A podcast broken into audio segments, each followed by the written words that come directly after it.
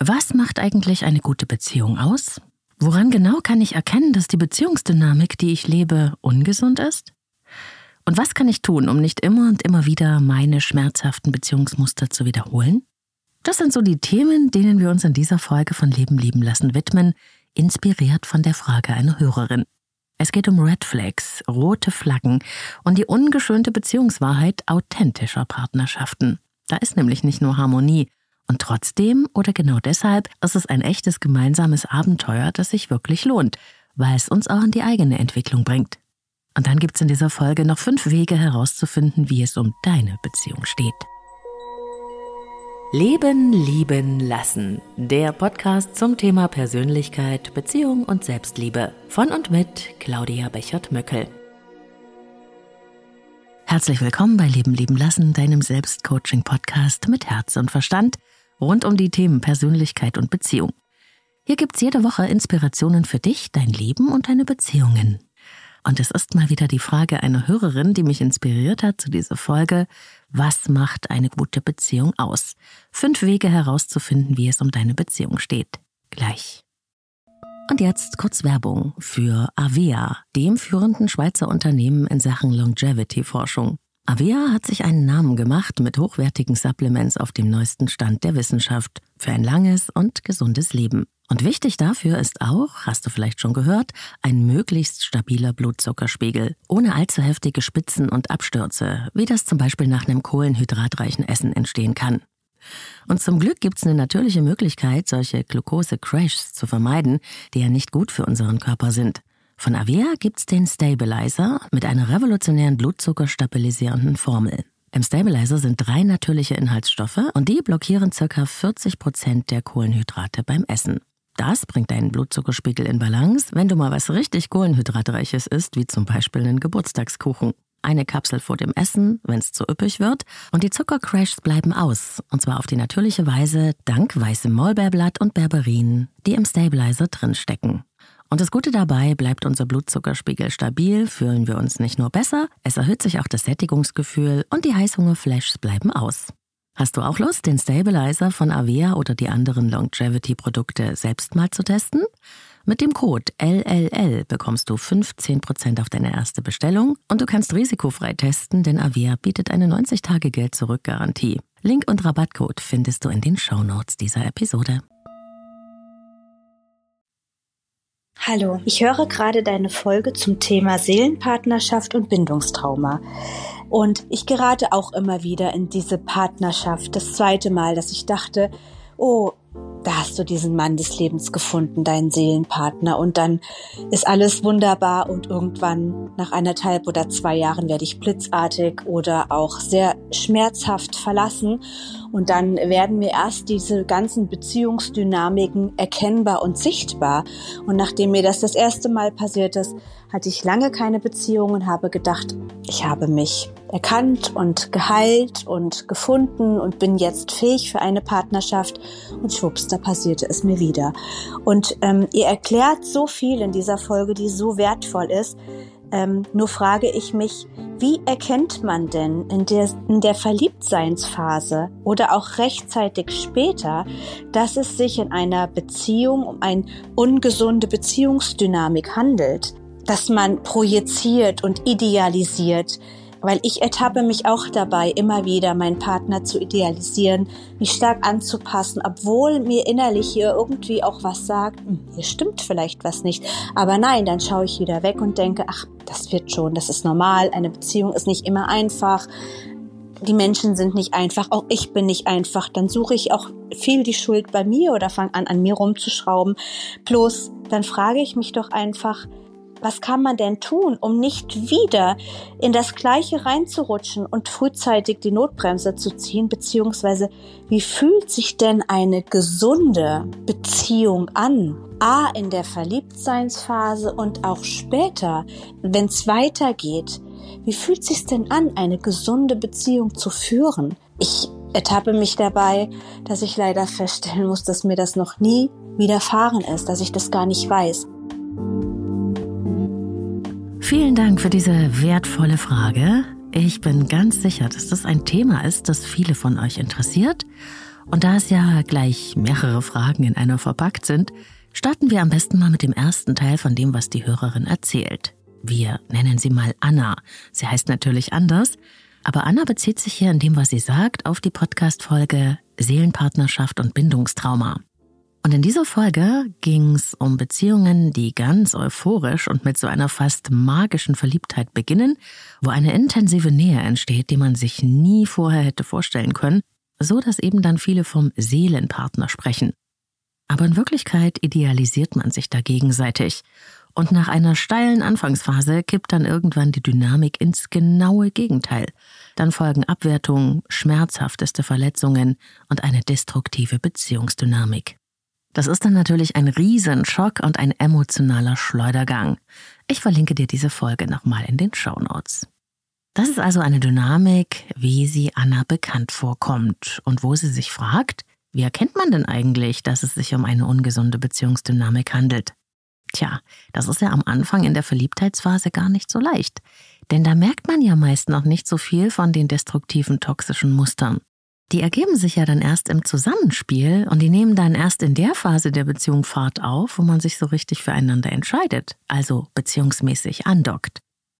Was aber schon mal auffällt, meist erst im Nachhinein natürlich, dass in solchen Beziehungen mit ungesunden Dynamiken alles so ein bisschen too much ist, alles ein bisschen drüber und rasend schnell geht. Manche fühlen sich regelrecht überrollt von dem, was passiert. Aber das ist so ein Anhaltszeichen, mit dem man in dem Moment, wo es passiert, nicht so viel anfangen kann. Denn wer beschwert sich denn schon, wenn es zu schön ist? Und deshalb drehe ich die Frage mal rum. Dann wird es vielleicht so ein bisschen einfacher.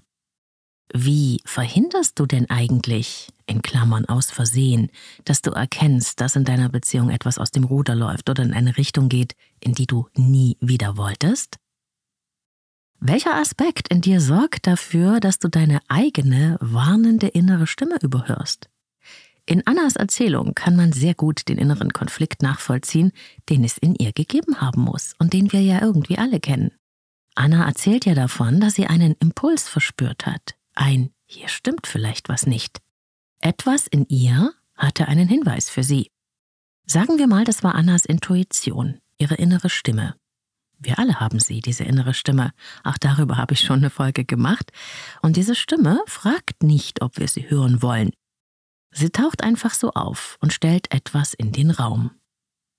Dieser Impuls aus deinem Inneren hat es immerhin schon mal bis in dein Bewusstsein geschafft. Du hast ihn bemerkt. Aber nimmst du ihn auch ernst? Als einen Hinweis, den es zu beobachten gilt? Darin liegt ja eine gewisse Gefahr für dein Liebesglück, oder? Solltest du später herausfinden, dass wirklich etwas dran ist an diesem Hinweis, dann hätte das ja Konsequenzen. Hm. Es würde nämlich deinen Traum von der wunderbaren Beziehung kaputt machen. Dabei bist du doch gerade so glücklich, dass es so unglaublich schön ist. Richtig? Warum also gleich wieder das Negative sehen? In Anna hat sich gleich ein Gegenspieler aufgebaut. Ich nenne ihn hier mal den inneren Kritiker. Und der innere Kritiker, der wohnt in unserem Verstand. Er verkörpert einen Anteil in uns, der nicht möchte, dass wir etwas verändern. Einen Aspekt unseres Selbst, der darauf aus ist, dass wir unsere vertrauten alten Muster immer und immer wieder aufführen, auch in unseren Beziehungen. Dieser innere Kritiker ist der Verhinderer des Neuen, könnte man sagen. Er sieht aus wie unser Feind, will er doch offenbar, dass wir immer wieder die gleichen schmerzhaften Erfahrungen machen. Warum tut er uns das an? Der innere Kritiker ist in Wirklichkeit nicht unser Feind. Er ist so etwas wie ein Beschützer. Er beschützt uns wider Willen. Er setzt auf Sicherheit und will uns vor Veränderungen jeglicher Art schützen. Er bewacht die einmal erlernten und damit vertrauten Muster. Er ist einfach nicht auf dem neuesten Stand, denn er speist sich aus den alten Beziehungserfahrungen, die wir gemacht haben, und den daraus im Unterbewusstsein abgespeicherten Mustern. Für ihn geht Sicherheit vor Wohlbefinden. Und das ist im Sinne des Unterbewusstseins ja immer der Weg des existenziellen Überlebens. Mach das, was du schon kennst. Denn da weißt du, wie es geht, es ist also sicher. Genau das ist ja der Grund, warum es so schwer fällt, die Komfortzone unseres Lebens zu verlassen, in unseren Beziehungen oder auch in anderen Lebensbereichen. In der Komfortzone unseres Lebens ist es meistens eng und muffig, aber wir wissen, wie alles funktioniert, es ist sicher. Wir Menschen haben es deshalb generell so schwer mit Veränderungen, Unfassbar viele Menschen bleiben in destruktiven Beziehungen, obwohl sie sehr leiden. Einfach deswegen, weil das Aushalten einfacher ist, als etwas Neues zu versuchen. In Anna sagt der innere Kritiker und Verhinderer neuer Beziehungsmuster also, na jetzt sei mal nicht so. Jeder hat doch so seine Themen und du bist ja auch nicht einfach. Jetzt stell dich mal nicht so an und sieh über die Fehler des anderen hinweg. Liebe bedeutet ja auch, sich zu akzeptieren, so wie man ist. Und da diese Stimme des inneren Kritikers aus dem Verstand ja meistens viel lauter ist als unsere warnende innere Stimme, und auch weil wir vielleicht ja schon gewohnt sind, auf den inneren Kritiker zu hören und unser Selbst zu unterdrücken, gewinnt am Ende der innere Kritiker den Konflikt. Ziemlich oft würde ich sagen. Und im Falle von Anna bedeutet das, sie rutscht in das ihr bekannte Muster der Überanpassung. Sie gibt sich sehr viel Mühe und strengt sich an, um geliebt zu werden, und entfernt sich von sich selbst und hört gar nicht mehr, was es eigentlich in ihr sagt. Sie verliert den Kontakt zu sich, die Beziehung zu sich selbst und ist ganz beim anderen, um mit dem zu verschmelzen. Mit dem Ergebnis, dass die Liebe, für die sie sich so verbiegt, von ihr abzurücken scheint. Es ist ein Drama aus ihrem Leben, das sie schon kennt, in einer neuen Aufführung. Und dabei spielt in vielen Fällen eben Self-Gaslighting, also das sich selbst ausreden, was man weiß oder spürt, eine Riesenrolle. Und dabei darf man sich selbst erstmal auf die Spur kommen. Ich kenne das von vielen meiner Klientinnen und Klienten, dass so eine Art innerer Saboteur in solchen Fällen dafür sorgt, dass wir vergessen, was wir eigentlich wissen oder schon gespürt haben. Klingt komisch, ist aber so. Dieses Vergessen und Überhören, sich selbst etwas ausreden, das ist der Handlanger des inneren Kritikers. Der denkt, dass es sicher für dich ist, wenn du immer wieder dieselben Beziehungsmuster wiederholst, nämlich die, die du in deinen frühen Beziehungen erlernt hast. Dieses Thema der inneren Anteile schauen wir uns in einer der nächsten Folgen nochmal genauer an, das habe ich mir schon vorgenommen. Denn mit den inneren Anteilen, wenn man sich mit ihnen beschäftigt, kann man super gut innere Konflikte lösen. Aber ich hoffe, du verstehst schon mal an dieser Stelle, dass verschiedene Aspekte in uns in unterschiedliche Richtungen ziehen können. Sie gehören alle zu uns, aber sie haben unterschiedliche Funktionen. Und vielleicht kennst du ja den Kampf deiner inneren Stimmen auch und kannst schon mal beobachten, was es denn da an dir so sagt und bei Problemen in verschiedene Richtungen zieht und welcher Anteil am Ende die Oberhand behält.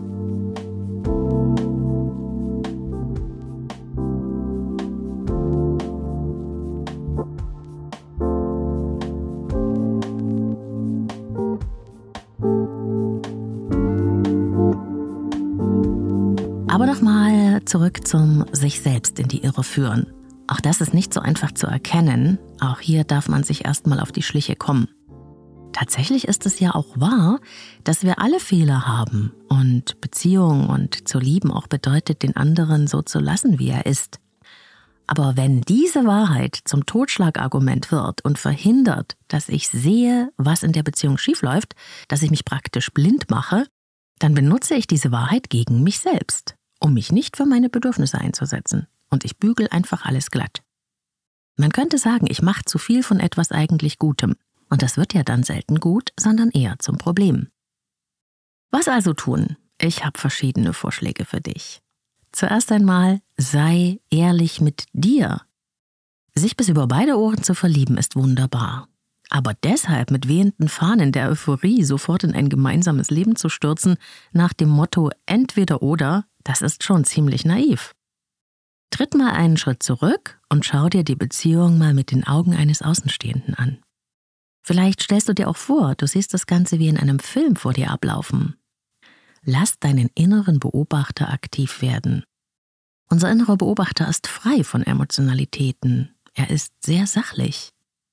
Du suchst nicht nach Fehlern. Du weißt einfach, dass neben der großen Liebe und dem Verbindenden in der Beziehung auch Sachen zu sehen sind, die du nicht so prickelnd findest. Was fällt dir also auf, wenn du mal so ganz nüchtern drauf schaust, wenn du deinen Beobachter on hast? Was gibt es da, das du vielleicht als störend empfindest, das du aber vielleicht jetzt noch halten kannst? Langfristig wird es aber für dich schon zum Problem? Fängt da vielleicht jemand schon sehr frühzeitig an, die Führung zu übernehmen und du selbst hast immer weniger Einfluss auf die Beziehung? Wenn du etwas ansprichst, wird darauf eingegangen oder wird alles weggebügelt? Zeigst du dich, wie du bist, oder willst du lieber nicht so schwierig sein? Oder wirst du vielleicht mit Liebe überschüttet, sodass es dir fast ein bisschen zu viel vorkommt? Es gibt hier viele Fragen, die du dir stellen kannst, aber insgesamt ist es wichtig, dass du die rosa Brille einfach mal runternimmst, denn die verhindert, dass du die Red Flags siehst. Und wenn du tatsächlich schon ganz am Anfang oder im frühen Stadium einer Beziehung rote Flaggen erkennst, etwas, wo du vielleicht merkst, hier ist etwas zu viel, zu wenig oder an der falschen Stelle, wenn du eine warnende innere Stimme hast, dann lohnt sich das zu beobachten, wohin sich das entwickelt. Du musst noch nicht gleich in Panik geraten und alles sofort in Frage stellen.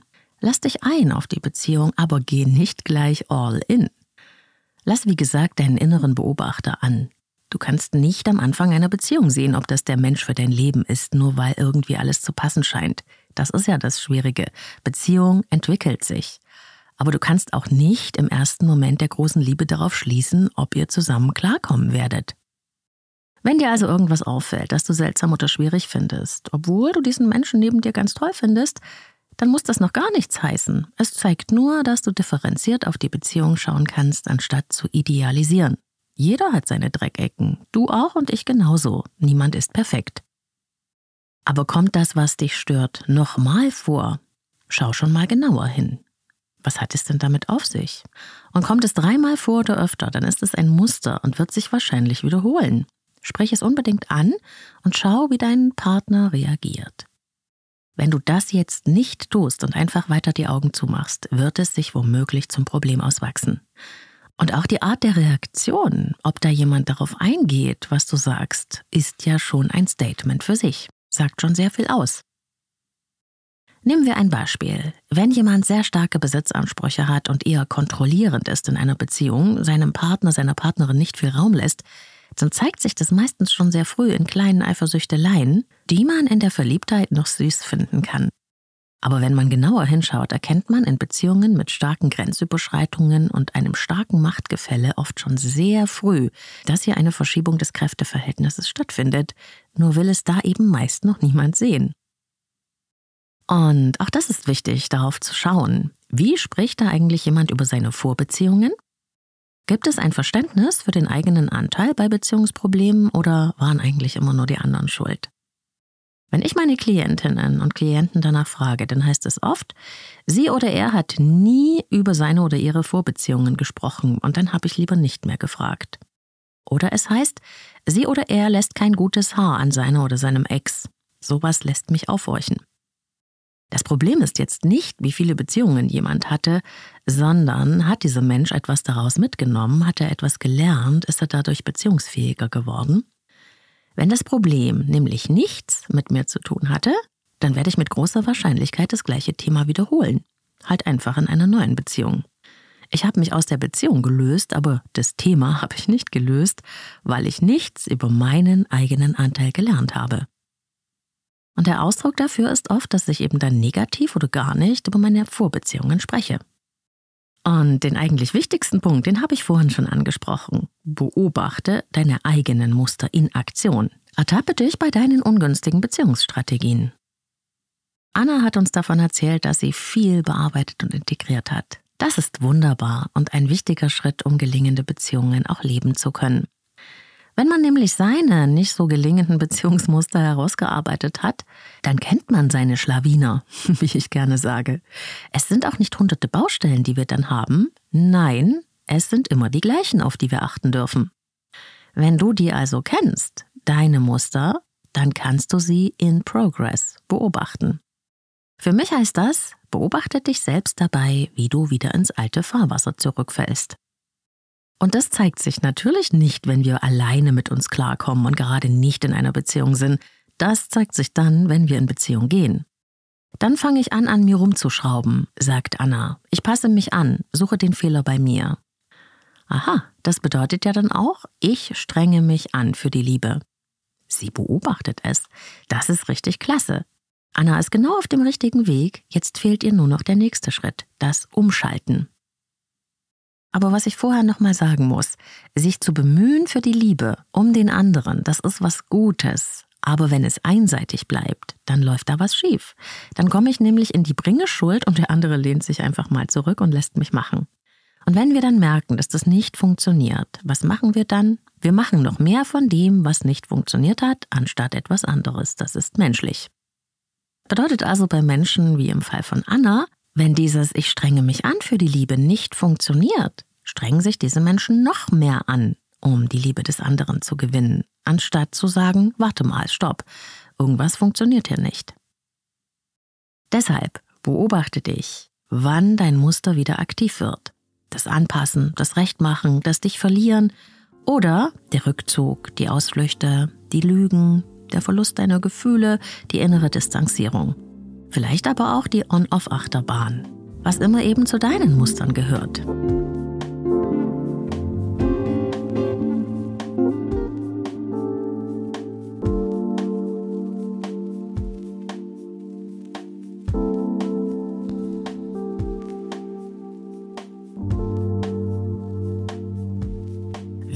Ich das Problem eigentlich verschlimmern? Das ist eine ziemlich seltsame Frage, aber sie ist super, weil sie dir hilft, umzudenken und zu sehen, was läuft denn eigentlich falsch in meiner Beziehung? Was ist denn genau meine Strategie, mit der ich in die falsche Richtung laufe? Was ist das, vor dem dich dein innerer Hinweisgeber schon gewarnt hat? Wenn du dich das fragst, wie kann ich das Problem noch verschlimmern, erkennst du nämlich sofort deine Muster. Anna hätte vielleicht darauf geantwortet, ich verschlimmere das Problem für mich, indem ich mich noch mehr anpasse und anstrenge und versuche auf diese Weise mehr Liebe zu bekommen. Aha, da ist es. Der Fingerzeig geht nämlich dann in die andere Richtung. Wenn ich also die Beziehung verbessern will, darf ich schauen, kommt da eigentlich auch mal was von der anderen Seite? Wie steht es um das Commitment in der Beziehung? Sprich darüber am besten mit vertrauten Menschen oder such dir Begleitung oder schreib in dein Tagebuch und mach diese wirklich neutralen Reflexionen. Schau dir an, an welcher Stelle du wieder zurückgefallen bist oder wo du hättest anders abbiegen können. Auch im Nachhinein kann man nämlich aus den Fallen, in die wir tappen, lernen. Und wenn du es weißt, dann mach es jetzt. Schalte um. Du wolltest es nicht mehr einfach nur recht machen und deine Bedürfnisse unterdrücken? Dann sprich deine Wahrheit aus, wie beängstigend sich das auch anfühlen mag. Das Durchbrechen des alten Musters macht uns immer Angst. Du merkst, dass du wieder anfängst, dich mit Argumenten rauszumogeln? Sag, was du fühlst und was nicht und was dir Angst macht. Sag, dass du dir gerade nicht sicher bist, auch wenn du befürchtest, dass das Probleme geben wird. Mach es trotzdem und mach dir klar, was passieren wird, wenn du es nicht tust. Dann gibt es nämlich mit großer Wahrscheinlichkeit eine neue Aufführung deines inneren Beziehungsdramas. Wenn du deine destruktiven Beziehungsmuster kennst, falls es da welche gibt, dann weißt du auch, was eigentlich gut für dich ist und was du dir eigentlich versprochen hattest. Mach davon mehr und hör auf, dich selbst zu überreden und zu gaslighten. Freunde können da wie gesagt sehr hilfreich sein, wenn sie dir nicht einfach nur nach dem Mund reden. Freunde merken nämlich oft sehr viel früher als du selbst, wann du wieder in die alte Beziehungsfalle hineintappst. Erkenne dein Muster, schalte um, ändere die Strategie, überprüfe, was passiert und dann üben, üben, üben. Das ist der Weg und es ist ein Prozess. Denn wieder zu den alten, vertrauten Mustern abzubiegen, ist sehr verführerisch. Beziehung lernen wir in Beziehung. Und ja, es ist super, seine Muster zu kennen und zu integrieren, aber die Feuerprobe beginnt erst dann, wenn wir in Beziehung sind. Da ist unsere Übungsfläche. Hier geht es darum, uns zu beobachten und immer mal wieder von außen drauf zu schauen und wenn nötig, unseren Kurs zu korrigieren. Wer sich emotional abhängig macht und in Beziehungen sein eigenes Selbst aufgibt, der wird diese Herausforderung oder eine gewisse Empfänglichkeit dafür nie ganz verlieren. Und wenn das dann auch noch getriggert wird durch Menschen, die genau das von dir brauchen, dass du es wieder recht machst, dass du wieder deine eigenen Bedürfnisse vernachlässigst, weil sie auf diese Weise ihr eigenes altes Drama mit dir wiederholen, dann wird es natürlich super schwer. Aber genau das ist ja die Aufgabe des Übens und Wiederholens, sich zu ertappen, umzuschalten und nicht mehr in die alte Sackgasse zu laufen oder eben nicht ganz bis zum Schluss. Und dabei geht es um Verbesserung, nicht um Perfektion. Mit Verbesserung, mit kleinen Schritten schaffen wir Veränderung, bis es leichter wird. Sei also auch freundlich mit dir und freu dich an deinen Schritten. Die Verbesserung wird immer Wirkung zeigen. Erwarte keine Perfektion. Ich erinnere mich an das Gespräch mit einer Freundin, die so knapp 30 ist und nach einer Beziehung mit einem katastrophalen Ende darauf gekommen ist, dass sie einen ängstlich abhängigen Bindungsstil hat und sich verliert, wenn sie eine Beziehung mit einem Mann eingeht. Das ist von außen betrachtet ziemlich seltsam, denn sie ist sehr tough und kraftvoll. Sie weiß, was sie will, deswegen würde man ihr das gar nicht zutrauen. Wir wollen sie mal Pauline nennen. Pauline hat ziemlich lange gebraucht, um ihre letzte Beziehung zu verarbeiten. Sie hat erkannt, verstanden, integriert und sie ist für sich meilenweit vorangekommen. Und dann erzählte sie mir doch voller Enttäuschung und ganz zerknirscht, dass sie nun wieder jemand kennengelernt habe und sie habe sich ertappt, dass sie nun wieder anfängt, sich von sich selbst zu entfernen. Sie konnte es nicht fassen, dass ihr das wieder passierte, dass sie sich so unfassbar abhängig machte. Und mir ist dabei aufgefallen, wie streng und hart sie mit sich war. Also haben wir da zusammen gesessen und darüber gesprochen, wie gut sie das eigentlich macht. Denn es war ihr doch aufgefallen, bevor sie all in gegangen ist. Das war ihr Gelingensprozess. Der Fortschritt, die Verbesserung. Wie cool ist das denn? Das nenne ich Selbstkompetenz. Und das habe ich ja auch gesagt. Zu bemerken. Das erste Mal, dass sie wieder dabei ist, in die falsche Richtung zu rennen.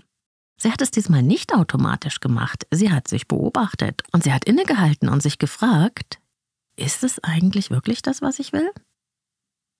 Und auch wenn es sehr, sehr wehgetan hat, sie ist wieder zurückgerudert und hat diesmal nicht alles bis zum Ende durchgespielt.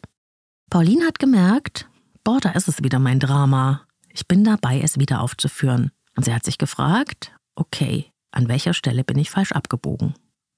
Sie ist also sehr viel besser darin geworden, die Red Flags zu erkennen und rechtzeitig umzukehren. Bei Pauline ist es das. Stille Wasser sind tief. Männer, die ihre tiefen Gefühle in sich eingesperrt haben, die findet Pauline besonders anziehend. Dafür hat sie eine Neigung. Das sind Männer, die eher vermeidende Bindungsmuster haben und Paulines Temperament anziehend finden, die sich von ihrer Empathie und Herzlichkeit verstanden fühlen und sich dann öffnen. Und so entsteht sehr viel Nähe. Und Pauline ist dann ganz glücklich. Später sind es genau diese Männer, die sich wieder verschließen, sich zurückziehen oder sich vereinnahmt fühlen von Paulins Nähe. Und dann fängt sie wieder an, sich zu bemühen, sich anzustrengen, auch mal zu kontrollieren, sich dann wieder schuldig zu fühlen. Sie rennt hinterher, macht sich kleiner als sie ist und von der anderen Seite kommt immer weniger. Die stolze, schöne, unabhängige Pauline fühlt sich dann wieder ungeliebt und klein und weiß nicht, was los ist, wo sie sich doch so bemüht.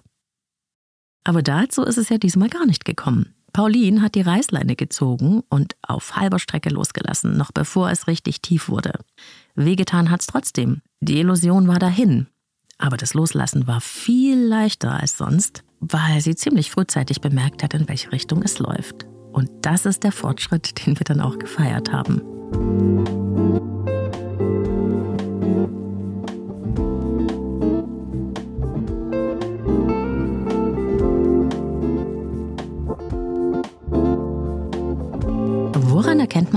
Gute Beziehung? Hat Anna an der Hörerinnenfrage auch gefragt.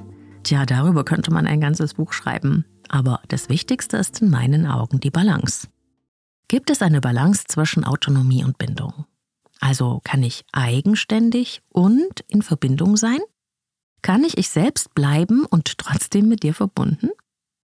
Wenn ich diese Frage mit entweder oder beantworte, also entweder ich kann ich selbst sein oder in eine Beziehung, dann spricht das eher für eine Disbalance. Gibt es eine Balance zwischen Anpassung und Selbstbehauptung? Natürlich ist es wichtig, dass wir dem anderen entgegenkommen, Kompromisse finden, auch mal zurückstecken. Darum geht es ja in Beziehung.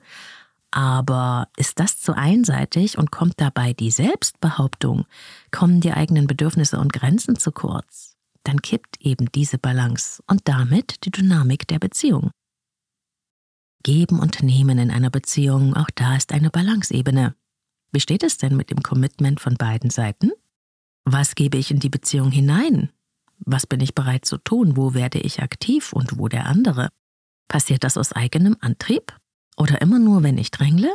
Das sind so entscheidende Fragen. Es geht um Balance, nicht um entweder oder, sondern um ein sowohl als auch. Ich und du, nicht du oder ich. Ich zeichne diese Beziehungsbalance mit meinen Klienten für ihre Beziehungen auf, so dass man sehen kann, wo man steht. Und dann würde ich sagen, eine gesunde Beziehung fühlt sich auch relativ sicher an, auch wenn es keine perfekte Sicherheit gibt. Da ist so ein grundlegendes Vertrauen, ein recht tragfähiger Boden unter den Füßen, der nicht bei jeder kleinen Erschütterung ins Wanken gerät. Permanente Anspannung, übermäßige Wachsamkeit und Beunruhigung, ständiger innerer Alarmismus, das sind dagegen eher Warnzeichen, die eher in unsicheren Beziehungen anzutreffen sind. Natürlich kann es das auch mal in Krisen, in gelingenden Beziehungen geben, aber wovon wir hier sprechen, sind so Dauerzustände. In gelingenden Beziehungen gibt es drei Räume, das Ich, das Du und das Wir. Ich habe Raum für mich, ich lasse dir deinen Raum und deine Grenzen und ich darf erwarten, dass wir uns im Raum des Wir begegnen und zusammen mehr sind als die Summe der Teile, ohne dabei unser Ich zu verlieren.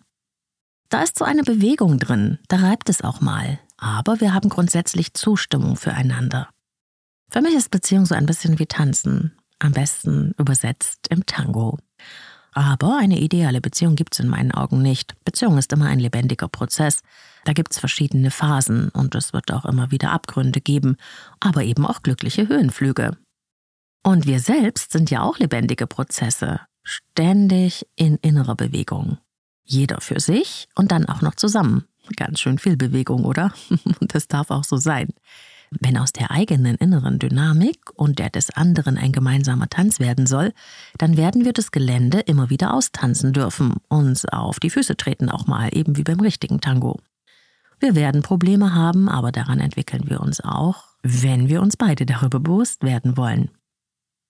Und auch darüber habe ich schon gesprochen, nämlich in der Folge Diese Wahrheit über Beziehung will niemand hören. Dieser Beziehungsprozess ist also sowas wie eine gemeinsame Entwicklung auf ein höheres Level. Man kommt dabei immer mal wieder an alten Themen vorbei, aber von einer höheren Warte aus. Und dabei wächst das Vertrauen, dass man nicht nur zusammen bleiben kann, sondern auch zusammen wachsen wird. Und das merkt man dann daran, wenn man so zurückschaut, welche Hürden haben wir schon zusammengenommen? Wie haben wir das gemacht? Haben wir beide dazu beigetragen? Siehst du das Engagement deines Partners für die Beziehung? Reicht diese Hinzubewegung zu dir, damit du dich erreicht fühlst? Bewegst du dich auch selbst zum anderen hin, ohne dich zu verlieren? Ich würde sagen, ich bin heute in einer sehr guten Beziehung und ich entscheide mich für diesen Mann immer wieder neu. Aber man kann jetzt nicht sagen, dass wir es uns zusammen leicht machen. Wir haben auch immer wieder schwierige Phasen gehabt, auch Konflikte.